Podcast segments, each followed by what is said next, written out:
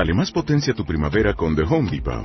Obtén una potencia similar a la de la gasolina para podar, recortar y soplar con el sistema OnePlus de 18 voltios de Ryobi desde solo 89 dólares. Potencia para podar un tercio de un acre con una carga. Potencia para recortar el césped que dura hasta dos horas. Y fuerza de soplado de 110 millas por hora. Todo con una batería intercambiable. Llévate el sistema inalámbrico OnePlus de 18 voltios de Ryobi. Solo en The Home Depot. Haces más. Logras más.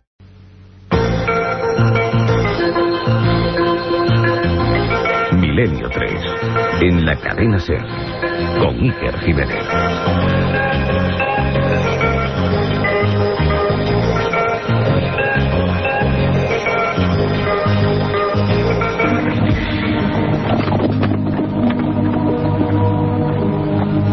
No temáis. Solo venimos a revisar el padrón para los impuestos.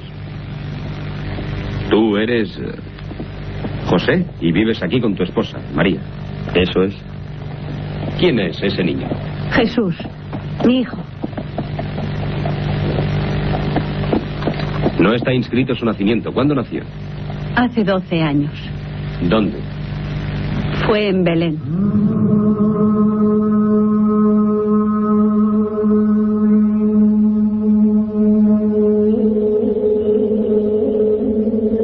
Hacia el año 30 de nuestra era, apareció una secta judía en Palestina que proclamaba un tal Jesús de Nazaret como el Mesías. Su ministerio duró solo tres años. Veinte siglos después, tenemos muy poca información objetiva del hombre que varió el rumbo de la humanidad.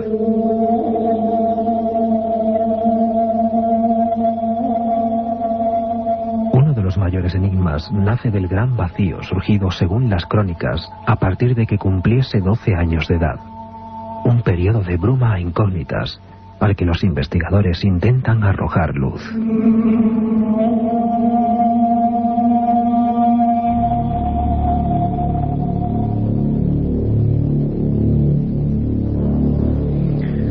Buenas tardes amigos, esto ya es Milenio 3 y hoy vamos a dedicar nuestro tiempo especial, una hora en esta fecha tan significativa, dedicándolo a uno de los personajes más extraños, enigmáticos y misteriosos de la historia.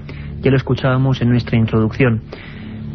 Vamos a hacer probablemente un programa que polemice, que algunas personas consideren casi herético, y sin embargo muchos científicos nos darán la razón. Por ejemplo, arqueológicamente parece que hay lagunas, dudas de la existencia en sí de Jesús. Sin embargo, su mensaje, lo que nos ha llegado, sigue siendo para muchos igual de válido. Es el misterio de un hombre surgido en una comunidad muy pequeña, hace tanto tiempo, y que, como decía Carlos Barroso, cambió de raíz la historia de la humanidad. Hace bien poco, además, había noticias respecto a nuevos hallazgos arqueológicos sobre él y familiares. De eso hablaremos profundamente en este especial de Milenio 3. Como siempre, un equipo con Katia Rocha, Carmen Porter, Carlos Barroso, este que os habla Iker Jiménez, y hoy, a los mandos de esta nave de Misterio y de Palabras, Elena Sánchez.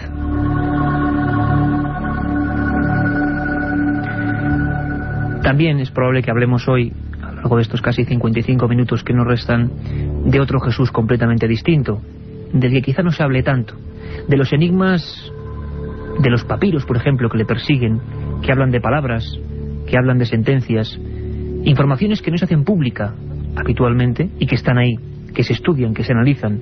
Milenio 3 sabéis que es un programa que se encarga de todo lo desconocido y en este caso vamos a entrar de lleno en un personaje que es en sí un misterio. Macho Ares es el director de la revista de arqueología, es un colaborador que además, hay que decirlo, a las claras su sección La historia perdida está teniendo un gran éxito y vamos a recuperar una de ellas que habla precisamente de Jesús o de hallazgos relativos a Jesús.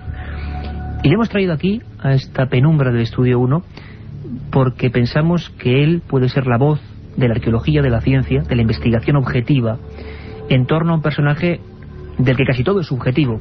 Nacho, mmm, sé que es difícil, pero ¿tenemos datos objetivos, científicos, físicos, de que este hombre existió? ¿Qué tal, Iker?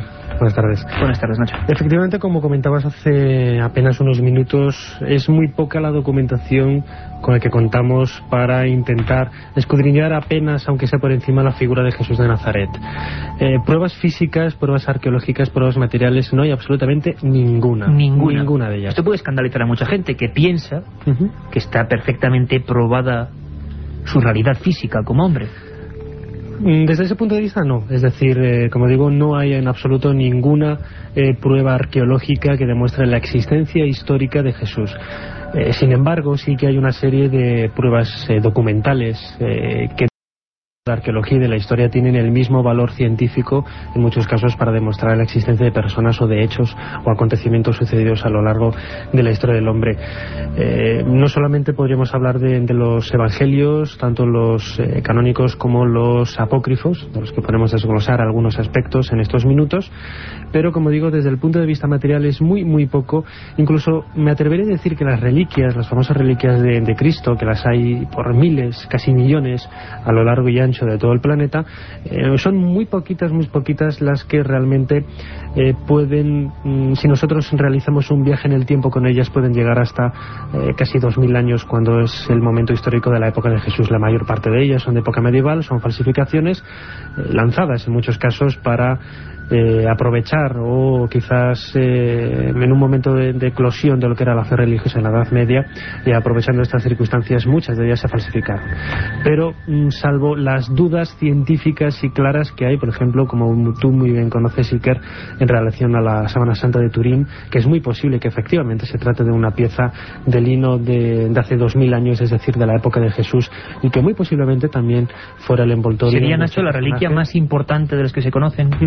Sí, quizás la importancia desde ese punto de vista viene respaldada de alguna manera precisamente por lo que es eh, todas las las pruebas, no solamente de- del carbono 14, que como dice nuestro común amigo Juan José Benítez, la prueba del carbono 14 que fue realizada y llevada a cabo eh, sin tener las, eh, las normas de precaución necesarias en el año 88, pues para dar una datación correcta, todo el mundo sabe que la, la datación que se dio del siglo XII o XIII era totalmente Aquí errónea, tenemos incluso, falsa. Nacho, un físico, César Bartagil, Ujú. que nos hablaba de los múltiples errores.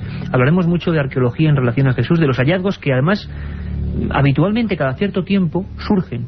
Eh, además tenemos preparado un pequeño micro reportaje de Nacho sobre alguno de esos documentos que siguen poniendo en tela de juicio muchas cosas.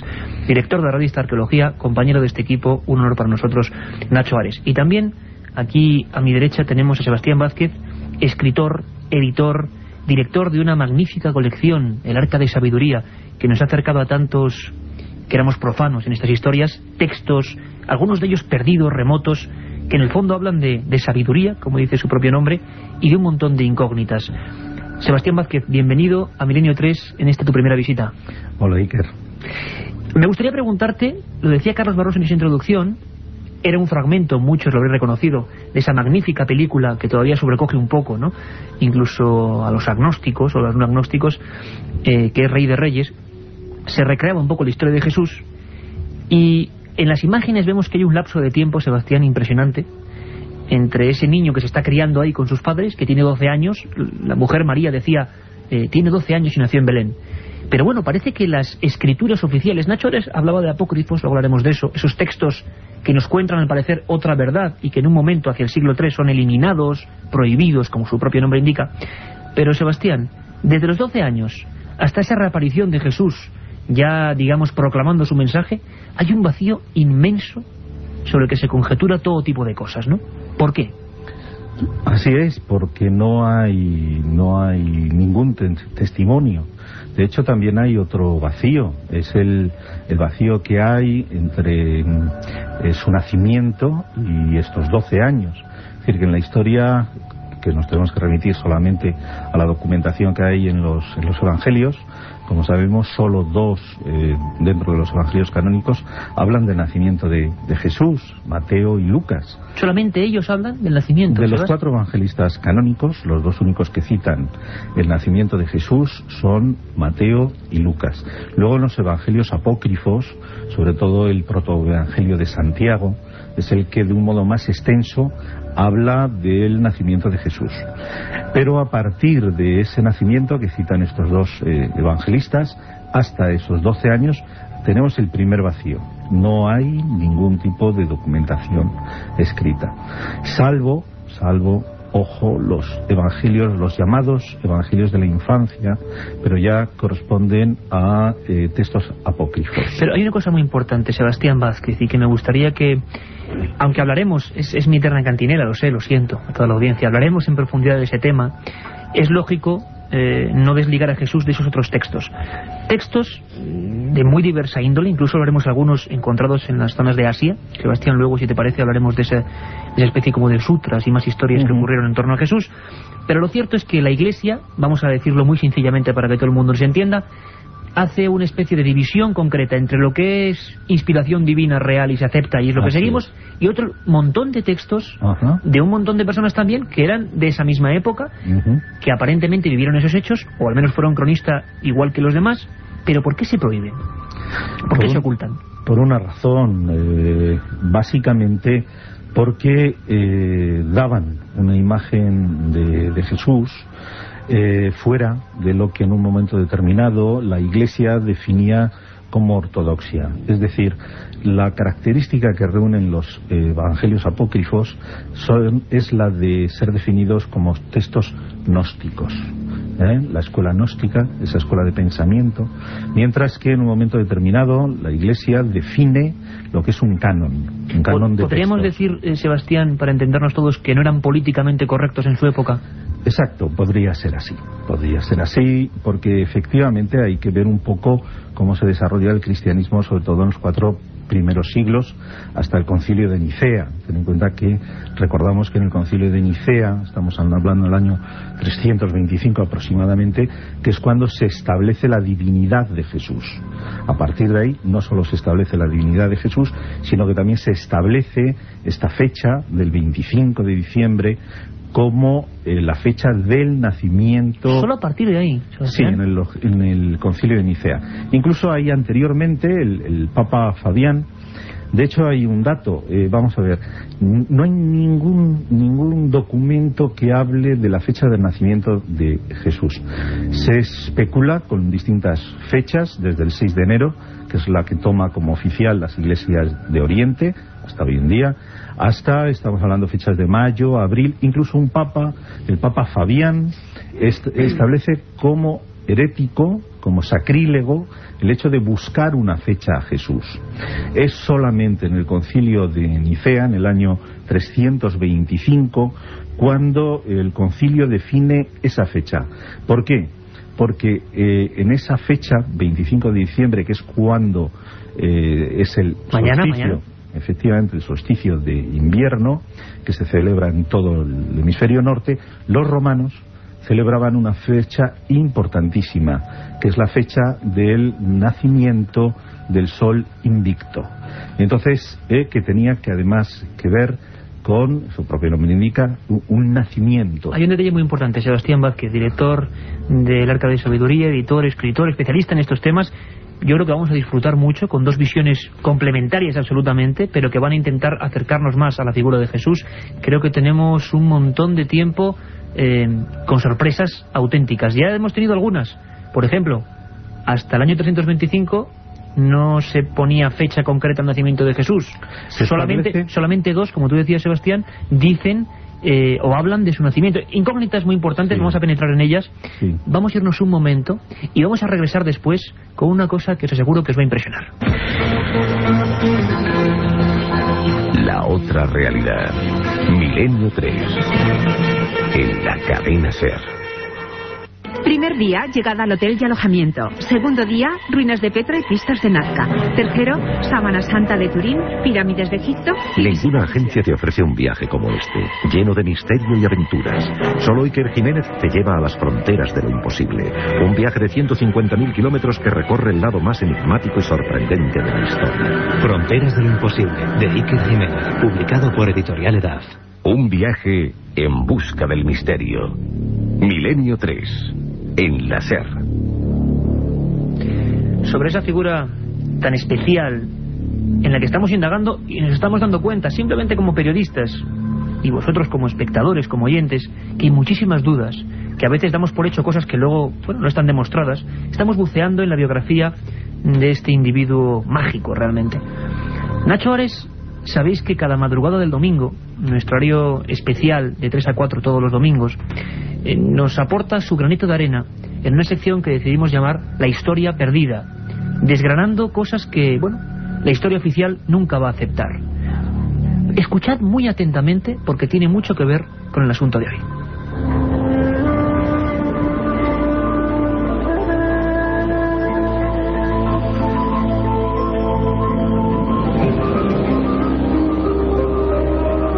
La figura de Jesús de Nazaret ha causado una imborrable huella en la cultura occidental. El simple hecho de que contemos el paso del tiempo teniendo como referencia la supuesta fecha de su nacimiento, ya sea esta más o menos precisa, es un factor evidente que nos viene a demostrar esta importancia.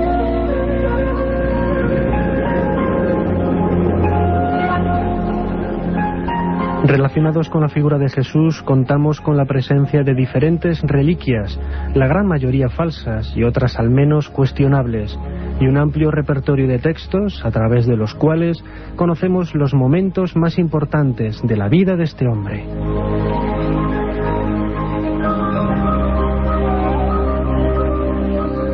Cualquier experto en textos neotestamentarios conoce que los cuatro evangelios canónicos, los admitidos por la Iglesia Católica, fueron escritos en fecha muy posterior al desarrollo de los sucesos que describen. Por lo tanto, su autoría no se debe a Mateo, Marcos, Lucas y Juan, sino a grupos de seguidores que pusieron por escrito la vida del Maestro muchas décadas después de su muerte.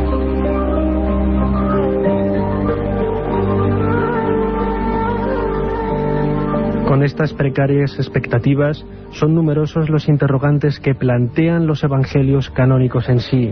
El principal de todos ellos, conocer hasta qué punto los hechos relatados en las Sagradas Escrituras son reales, sucedieron tal y como se nos dice, o no son más que una fabulación. Sin embargo, no todos los textos podrían ser igual de baldíos.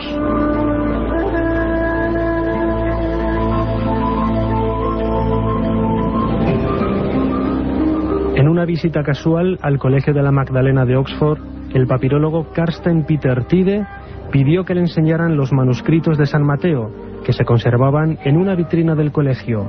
El investigador alemán jamás soñó con descubrir un tesoro como el que encontró.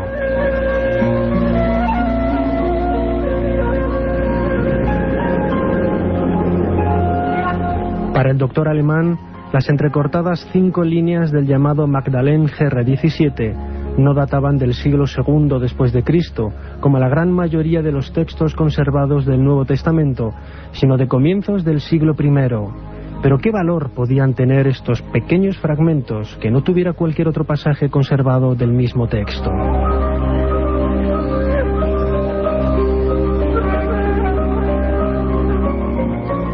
Retrasar tanto un testimonio de la vida de Jesús significa a todas luces la buena aceptación de la nueva fe desde el comienzo de su carrera pública.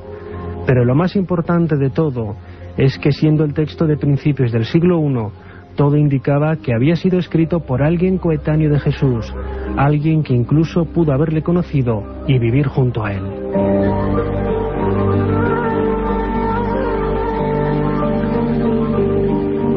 Nacho que en nuestro hora habitual, ya lo sabéis, de 10 y media a 11 todos los domingos, de 3 a 4 esa nueva edición, todas las semanas con vosotros, Milenio 3, y que hay un correo, siempre una vía directa con todos vosotros, milenio3 arroba cadenaser.com, milenio3 arroba cadenaser.com. Este sería el ejemplo, Nacho Ares, de, de, bueno, de uno de esos elementos que desafía a todos, que parece que sí puede ser eh, algo que cuente cómo era la historia. A día de hoy nos han llegado muy pocos elementos fidedignos que nos contaran. Por ejemplo, palabras de Jesús, luego hablaremos de ello, parece que no hay ningún texto directo del cronista que estaba junto a él en ese momento, ¿no? Muy poquitos. Muy poquitos y prácticamente nulos. Es decir, la mayor parte de documentos con los que nosotros contamos, que son los textos que aparecen en los evangelios de Mateo, Marcos, Lucas y Juan, es decir, los que corresponden con el Nuevo Testamento, como bien decía en, esta, en este pequeño pasaje, son ni más ni menos que textos que puestos por escrito décadas, incluso siglos después de la existencia de, Jesús de Nazaret. Entonces, eh, en muchos casos son textos eh, escritos por maestros que a su vez posiblemente habían aprendido de, mm, junto al maestro, pero que en ningún caso fueron escritos eh, ni reflejan directamente aspectos de la, de la vida de Jesús, ni mucho menos son están escritos por personas que vivieron junto a él. ¿no? Quizás este es un poco el valor que se le ha querido dar al Magdalene GR17, ya que es un documento totalmente extraordinario y que sale y sobresale del contexto del resto de, documentos que han llegado hasta nosotros. Es muy curioso, Nacho, saber, darnos cuenta hoy de muchísimas cosas en torno a Jesús. Por ejemplo, a partir del siglo XVIII es cuando realmente hay dos investigadores, Constantin Von y Charles Lepoix, que son los primeros que ponen en duda, en el siglo XVIII, la existencia del propio Jesús. Em, hablan de que bueno los propios evangelios eran una fuente apologética y propagandística que no tiene sentido documental. Hablaban también de que ningún historiador judío eh, habla realmente de la presencia de, Jesús de Nazaret y, luego hay personas que evidentemente fueron en contra de estos científicos, hubo dos corrientes muy claras. Decían otros que esos evangelios sí que eran fuente, que eran un documento igual que otro.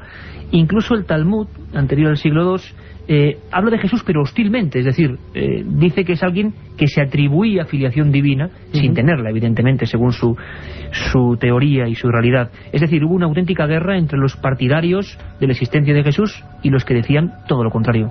Sí, nos movemos un poco en el mundo de las creencias, no solamente, en retomando un poco lo que comentaba antes Sebastián, gran parte de los textos de, que corresponden con los evangelios apócrifos ofrecen una visión de Jesús de Nazaret bastante anómala, en el sentido de que, por ejemplo, algunos de los evangelios de la infancia nos presentan a un niño eh, totalmente demoníaco mm, que ataca a sus compañeros, que incluso... Violento por lo menos, sí. Eh, que incluso mm, acaba con la vida de algunos de ellos y lógicamente todo, todos estos relatos que aparecen en estos textos apócrifos eh, lógicamente fueron entendidos como políticamente incorrectos tal como tú decías antes, Iker, con respecto un poco a la idea general que se tenía de la, de la figura de Jesús. Vamos a escuchar un momento una pequeña introducción y vamos a entrar en un tema que muchos de los oyentes mm, estarán esperando.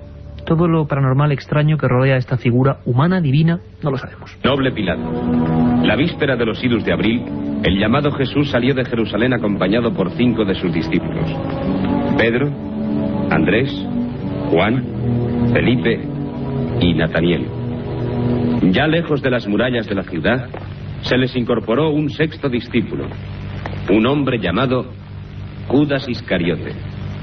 Fueron hacia el norte. El cuarto día después de las nonas de mayo, el llamado Jesús y sus discípulos llegaron a Cafarnaún. Allí Jesús impuso sus manos sobre un loco y arrojó al demonio que le poseía. Aquella misma tarde el llamado Jesús devolvió la salud a un niño moribundo. Dos milagros en un mismo día.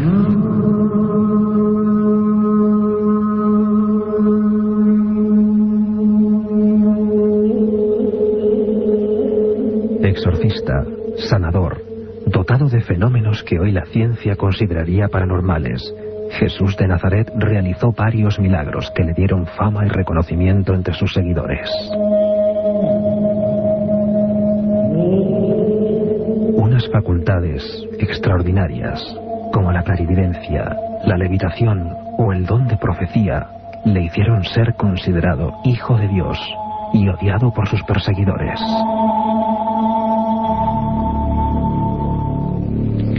Habido tratados históricos que hablaban de fenómenos extraños dentro de los evangelios y siempre rodeando a esta figura. Me gustaría saludar en este momento, eh, para que se uniese a nuestra tertulia, a Josep Guijarro, redactor jefe de la revista Más Allá, buen amigo, que además ha investigado, y hablaremos de eso, eh, el enigma de la supuesta descendencia de Jesús, será tema para otro programa, pero le saludamos ya. Josep, buenas tardes. Muy buenas tardes.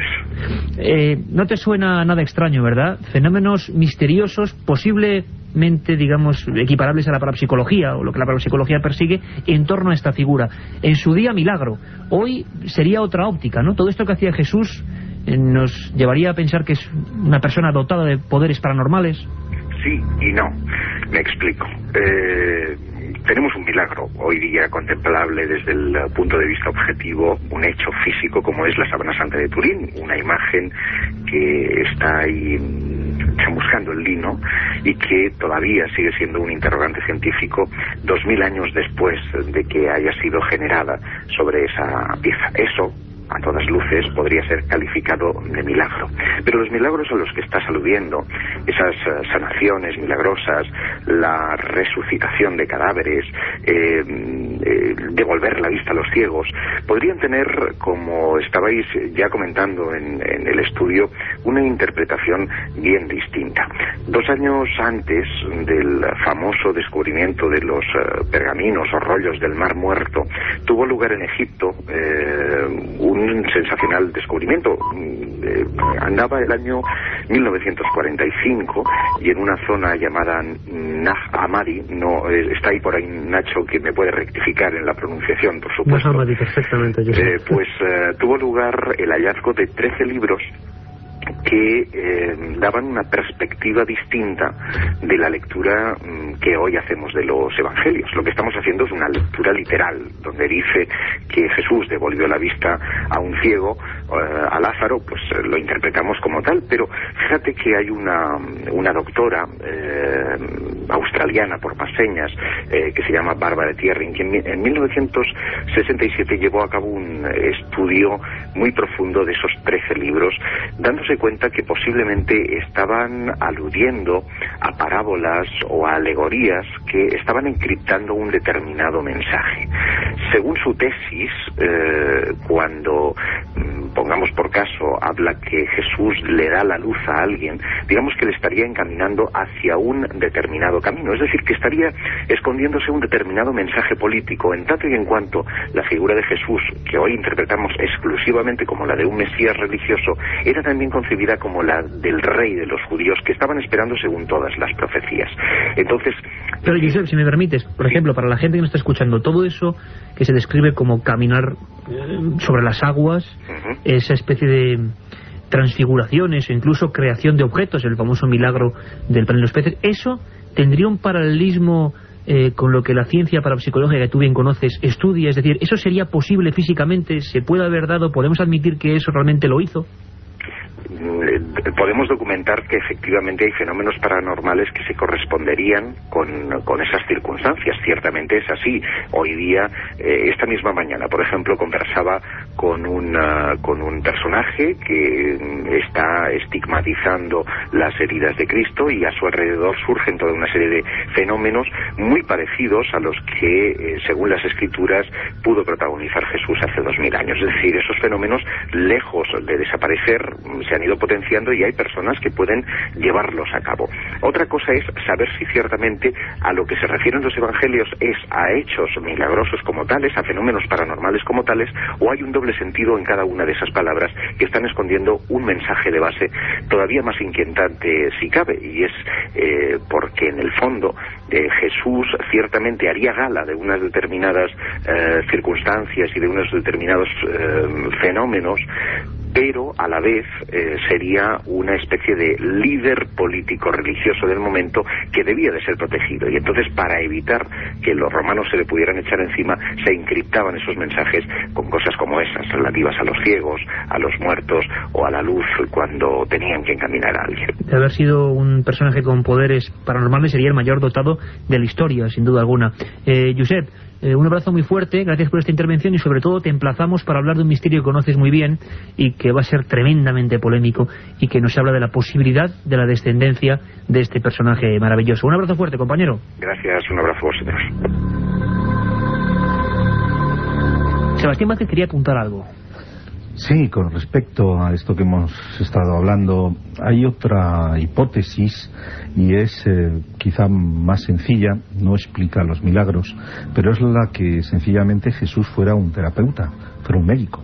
Es decir, que durante eh, ese periodo que hemos hablado perdido antes, entre esos 12 años y cuando comienza su vida pública, donde no se sabe dónde estuvo, ni qué hizo, ni, eh, ni nada, absolutamente, tuviera, adquiriese ciertos conocimientos ocultos, Efectivamente, que tuviera una formación, una formación y en este caso una formación como médico mago, ¿eh? y que esa... esa... Para algunos va a ser una herejía este que estás Sí, contando. sí, sí, Pero eso es sencillo y es así. Exacto, entonces podía curar, eh, por ejemplo, la liberación de demonios y todo esto, y bueno, bien se sabe que gente a lo mejor con, con problemas psíquicos, con problemas de esta índole, pues alguien con, con, la- con los conocimientos terapéuticos suficientes fuera capaz de curar. Lo que pasa es que luego el hecho de, eh, de su desarrollo a nivel de mito, ¿eh? pues se multiplica todo eso. Porque, si me permites volver un instante al anterior, cuando me preguntabas sobre esos cuatro evangelios, digamos, eso, la elección de esos cuatro evangelios tiene una función política. Porque si leemos a Mateo, el, el libro de Mateo está dirigido a los judíos. Por eso está ahí toda su genealogía, lo presenta como Mesías. Lucas, posiblemente griego, lo presenta en su sentido eh, su his- histórico y todo lo que es su historia, digamos, como más detallada para los griegos. El de Marcos es un evangelio para romanos y el de Juan, que es el único o el que sobre todo enfatiza la idea de hijo de Dios, ese ya, y que se supone que es, y los especialistas dicen que es el último evangelio, ya es para cristianos, alguien que, alguien, algunos de esos cristianos que ya han elaborado ese concepto. O sea, cuatro reporteros, de- por llamarlos de alguna forma, Claro. que idioti- idiotizaron de alguna forma o, o realmente hicieron una composición del lugar para cuatro comunidades diferentes. La comunidad judía, ¿eh? porque si uno lee a Mateo se da claramente cuenta que lo que busca es significarlo como Mesías, su linaje mesiánico. O el, el de Lucas, efectivamente griego, Lucas dice que él no es testigo de eso, que a él le han contado. que él le han contado. Eso está en el Evangelio de Lucas. Si ves Marcos, Marcos lo presenta como Cristo. Es, es más el énfasis que hay por ahí. Y el Juan, el último, ahí lo presenta como hijo de Dios. Es decir, una herejía eh, hacia la religión judaica. Realmente esa Y es la gran formas, herejía. Sebastián, hay una cosa importante y me gustaría compartirla con los dos porque sois dos grandes expertos en un país lleno de misterio y que tiene que ver con la vida de Jesús. Nacho Ares, por ejemplo, ha publicado, igual que tú, Sebastián, varios libros sobre este asunto del misterio arqueológico, espiritual que hay en Egipto y que todavía parece que subyace en esa tierra maravillosa. Eh, Nacho, se supone que, bueno, hay varios interrogantes, como bien ha dicho Sebastián, hay una franja amplísima, bueno, es que dicen una franja, es casi toda su vida, hasta que reaparece con el mensaje, que no sabemos absolutamente nada de qué fue eh, de este hombre. Hay una frase en los evangelios que habla de que el muchacho se fortalecía y crecía en salud, pero bueno, no sabemos nada más. Se supone que tuvo un aprendizaje, como hablábamos antes, que quizá pudo eh, acercarse a doctrinas muy diferentes y que le otorgaron cierto poder. Se habla de Egipto como uno de los lugares donde Jesús mm, aprendió cosas. Efectivamente, si nosotros eh, leemos no solamente lo que son los textos del Nuevo Testamento, sino un poco todo lo que es el bagaje, el bagaje literario del cristianismo a lo largo de la historia, vemos que se han tomado diferentes aspectos de religiones paganas anteriores.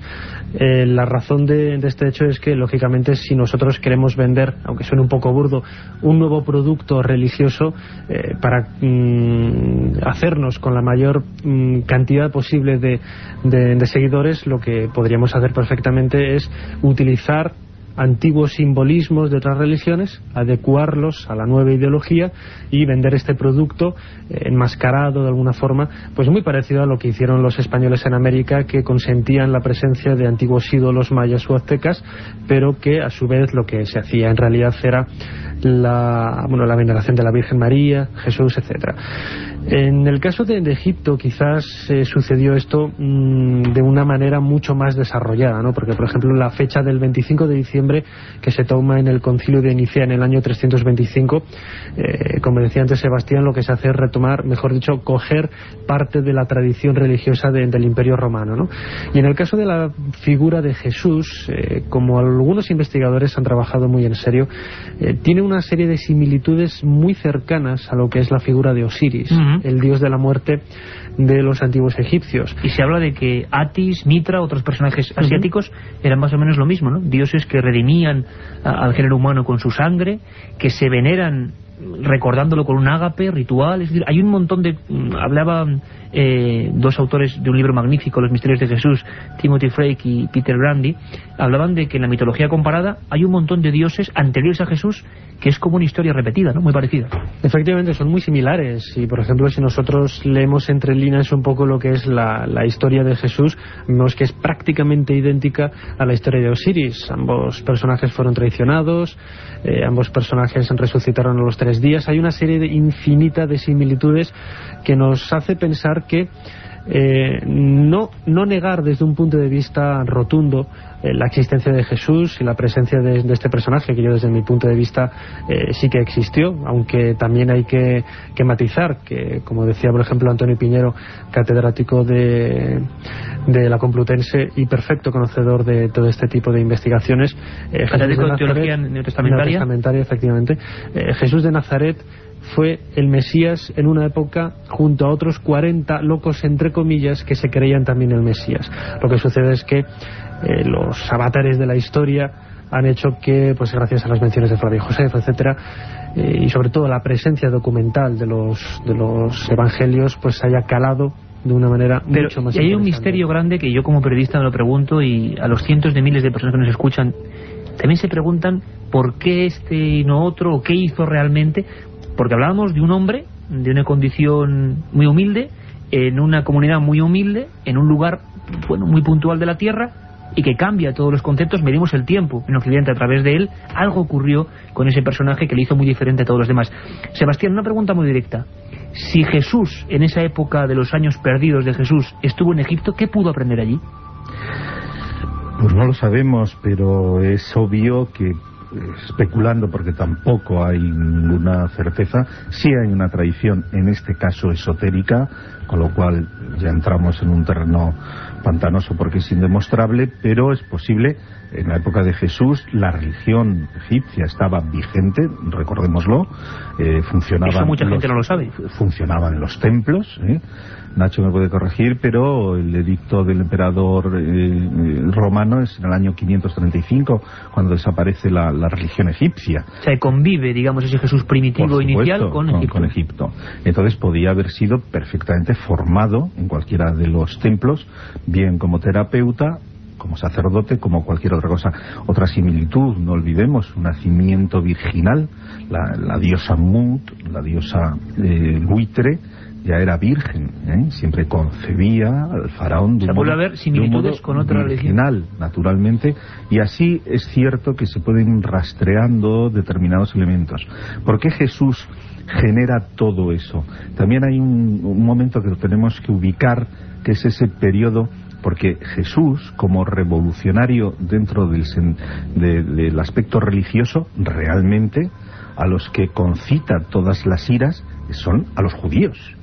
Es decir, eh, la, tradición judaica está esperando el Mesías, eh, hay, es toda una ley ancestral que viene desde hace muchísimos, muchísimo tiempo y él, en ese sentido, digamos, a quien empieza a hacer como un tábano, como un tábano molesto, como eh, no respetan el ayuno, no respetan toda esa tremenda legislación judaica y es ahí donde realmente provoca un gigantesco escándalo.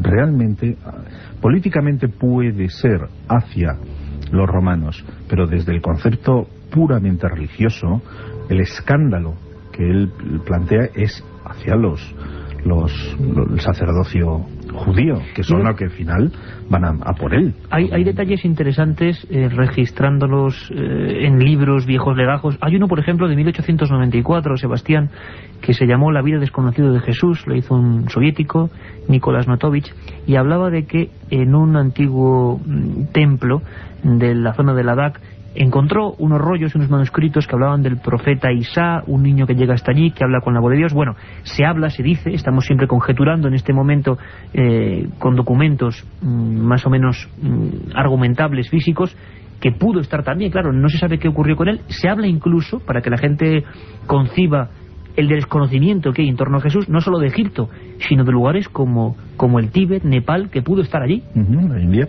Ahí está el famoso ejemplo de la tumba de Cachemira. ¿eh? Exacto. Tenemos aquí el libro, además, un libro que hizo un, español, nos honra en ese aspecto, un gran investigador ya fallecido, del que un día hablaremos, Andreas Faber-Kaiser, un catalán alemán, que hizo un libro impactante, que como otros libros luego tuvo su contrarréplica, se llamó Jesús vivió y murió en Cachemira. Eh, Sebastián, se hablaba de una tumba, la tumba del Rozabal, allí en, en esa región asiática, donde se veneraba a un hombre que murió allí. Bueno, esa tumba está allí. Lo que pasa es que está en una zona hoy en día pues muy conflictiva políticamente, ¿no? Que está custodiada por una familia. Esa tumba ha sido filmada, eh, en fin, no está oculta ni muchísimo menos. Y allí se habla la presencia del santo Isha. ¿eh?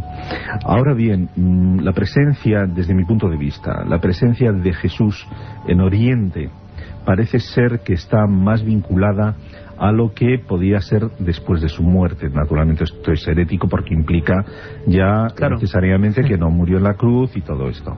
Pero efectivamente, el libro que Andreas Faber-Kaiser que, has comentado, se habla de eso. Mm, su no muerte en, la cruz y su eh, huida hasta su marcha y eh, otros autores afirman que algunos discípulos de Jesús o familiares porque eso no hemos hablado de la familia de Jesús, hay muchos que opinan que el propio Santiago, que, la mayoría de sus discípulos forman parte de, su familia, algunos hermanos, otros primos, otros tíos, eh, después de su muerte se dispersan y algunos llegan efectivamente hacia, hacia esas zonas tan lejanas de la India, Tíbet e incluso China. Es un enigma auténtica, como estamos viendo, auténtico la, la vida de este personaje, dónde estuvo, de quién aprendió, a dónde fue, cómo alcanzó ese ministerio tan fuerte, tan duro, tan espectacular, que realmente destaca por encima de todo lo que había en su época. Escuchen muy atentamente las siguientes palabras. Dicen que fueron proclamadas por Jesús. Bienaventurados los pobres de espíritu, porque de ellos es el reino de los cielos. Bienaventurados los mansos, porque ellos poseerán la tierra. Bienaventurados los que tienen hambre y sed de justicia, porque ellos serán altos. Bienaventurados los misericordiosos, porque ellos alcanzarán misericordia. Bienaventurados los que lloran, porque ellos serán consolados. Bienaventurados los limpios de corazón, porque ellos verán a Dios.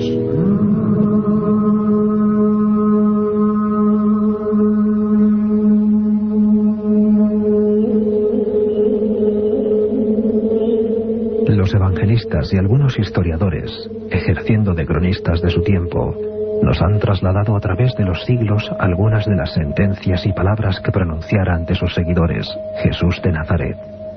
Palabras llenas de significado, crípticas e incomprensibles para las sencillas gentes de la Palestina del siglo I, que son lo poco que nos queda de su testimonio.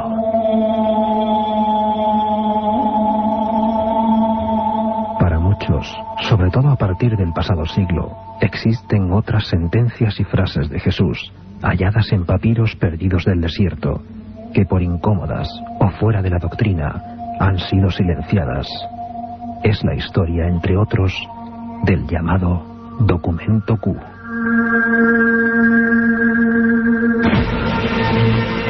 La otra realidad. Fenómenos extraños. Misterios sin resolver.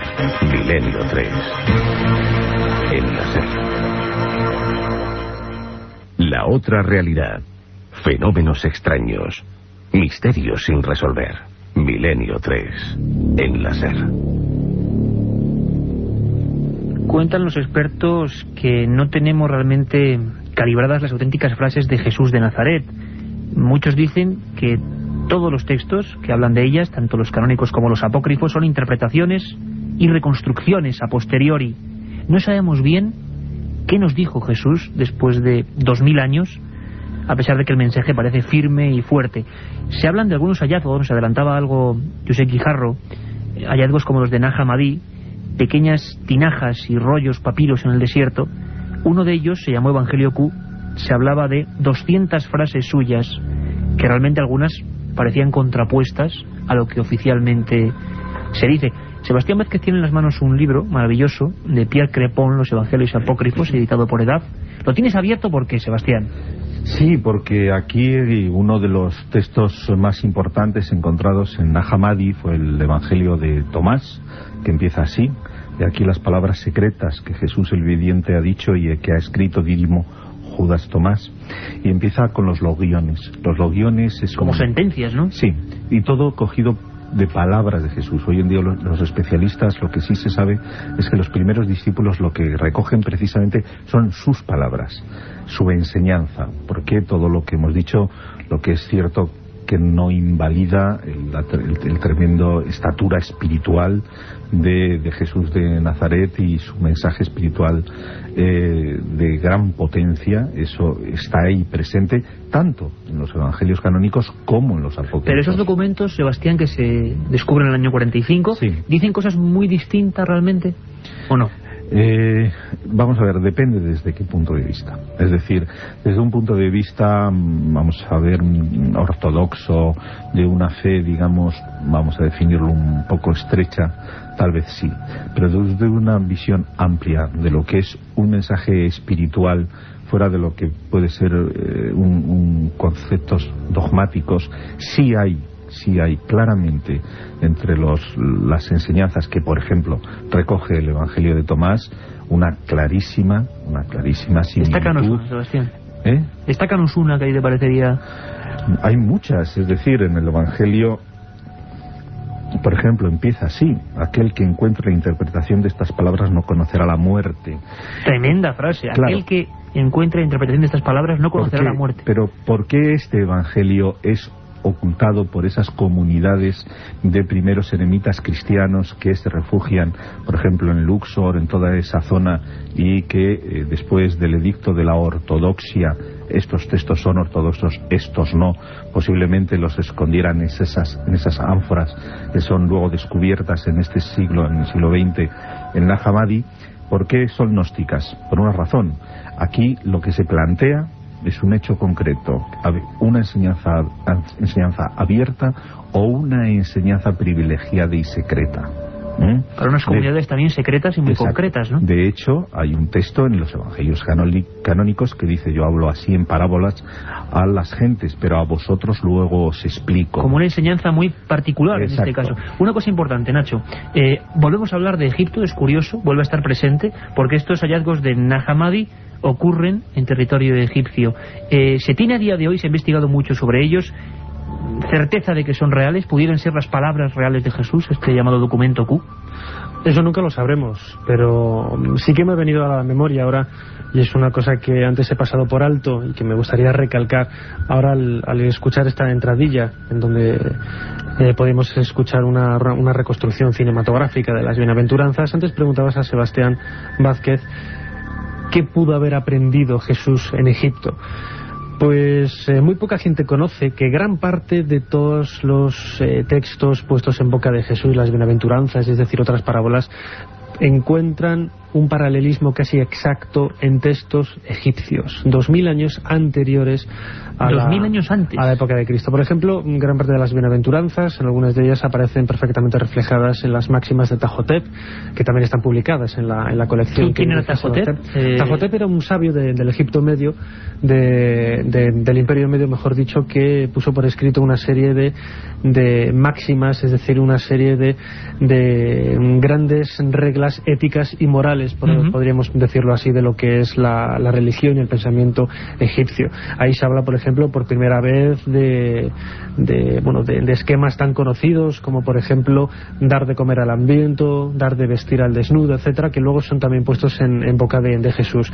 Posiblemente Jesús de Nazaret, cuando eh, visitó Egipto, después de, la huida que le hizo salir el mandato de, Herodes, pues aprendiera en los templos de, Egipto gran parte de estos textos sapienciales que él luego eh, desplegó en forma de parábolas en, Palestina. Seguro que muchísima gente, Nacho ha puesto por ello, mm, no sabía ni siquiera quién era Tajotep, y ahí lo tenemos, una fuente de la que pudo beber el mismísimo Jesús de Nazaret. Un viaje en busca del misterio. Milenio 3, en la SER. Aparte de gozosos, dolorosos, gloriosos, los misterios de la Iglesia son sorprendentes e inexplicables. La periodista Carmen Porter te ayuda a desvelarlos en Misterios de la Iglesia, una obra que saca a la luz los episodios más impactantes del fenómeno religioso. Exorcismos, apariciones, cuerpos incorruptos, estigmas. Misterios de la Iglesia, de Carmen Porter, publicado por Editorial Edad. Un viaje en busca del misterio. Milenio 3. En la SER. Me gustaría escuchar ahora, hablamos, sabemos que esto daría para muchísimos programas, retomaremos el asunto, estamos dejando simplemente, bueno, desgranando, dejando caer para toda la audiencia varias incógnitas históricas que hay y varios documentos que se han rescatado. Me gustaría conectar con un viejo amigo y buen amigo de este programa, ni más ni menos que el catedrático de Psiquiatría Forense de la Complutense una eminencia llamada don José Manuel García Andrade. Eh, y él nos hablaba de un acto que parece que pone fin a la historia de este hombre, la crucifixión. ¿Cómo fue la crucifixión en la muerte de Jesús a nivel de un forense?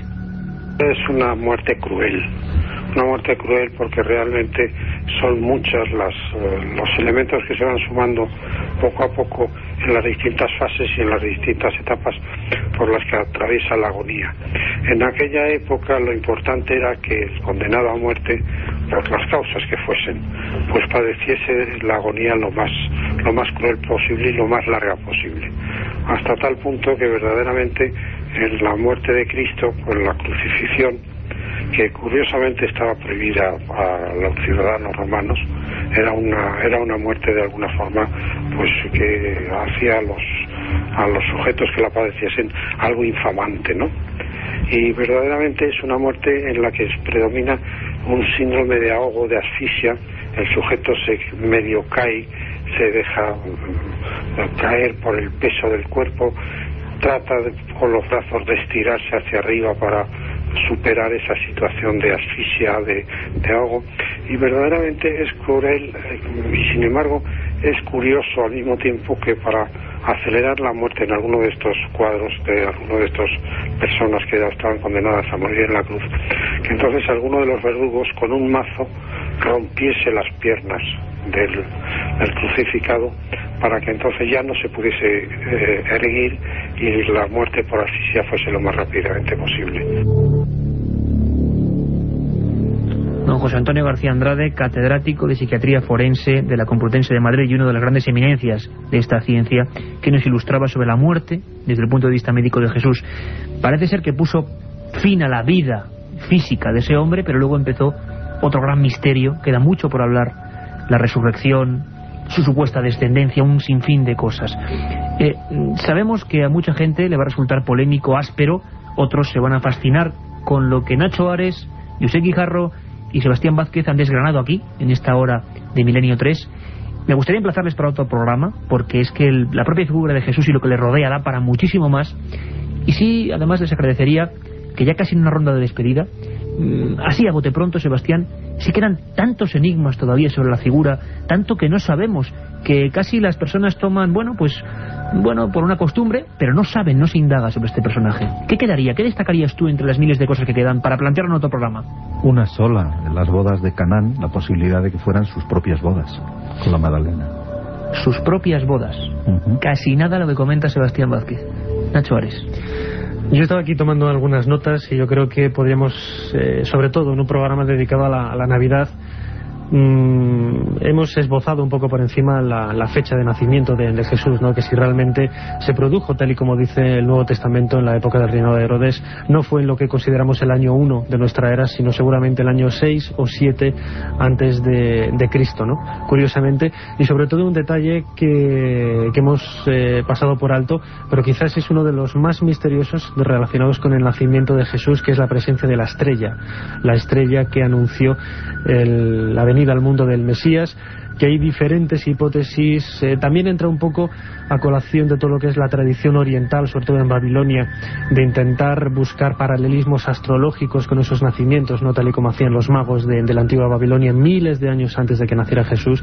La posibilidad también, tal y como avanza Juan José Benítez, de que fuera lo que hoy entendemos un ovni, platillo volador no identificado, una conjunción de planetas, etcétera. Hay infinidad de hipótesis para intentar demostrar este enigma tan curioso que es la presencia de la estrella. Además que hay otros dioses más antiguos que también su nacimiento eran marcados por una estrella. Siguen las enigmáticas similitudes. Sebastián Vázquez, como es costumbre, le ha puesto el dedo en la llaga diciendo que Jesús pudo tener una boda. Es decir, hay toda una teoría, estoy seguro que, que muchos oyentes, la inmensa mayoría no lo saben, y vamos a aprender y vamos a disfrutar con esas otras teorías que hablan incluso de la de supuesta descendencia. Y además, algunos admiten o creen o han publicado o se ha dicho bueno, que después de la crucifixión hubo otra historia que nada tiene que ver con la que se ha contado, la que es oficial. Desde luego, tras esta hora de Milenio 3, hemos intentado acercar un poco a ese personaje, quizá distinto, envuelto de incógnitas, un personaje que, como decíamos al principio, cambió nuestra historia, nuestra forma de ver las cosas, y sin embargo, qué maravilla, es un gran desconocido. Nos vemos.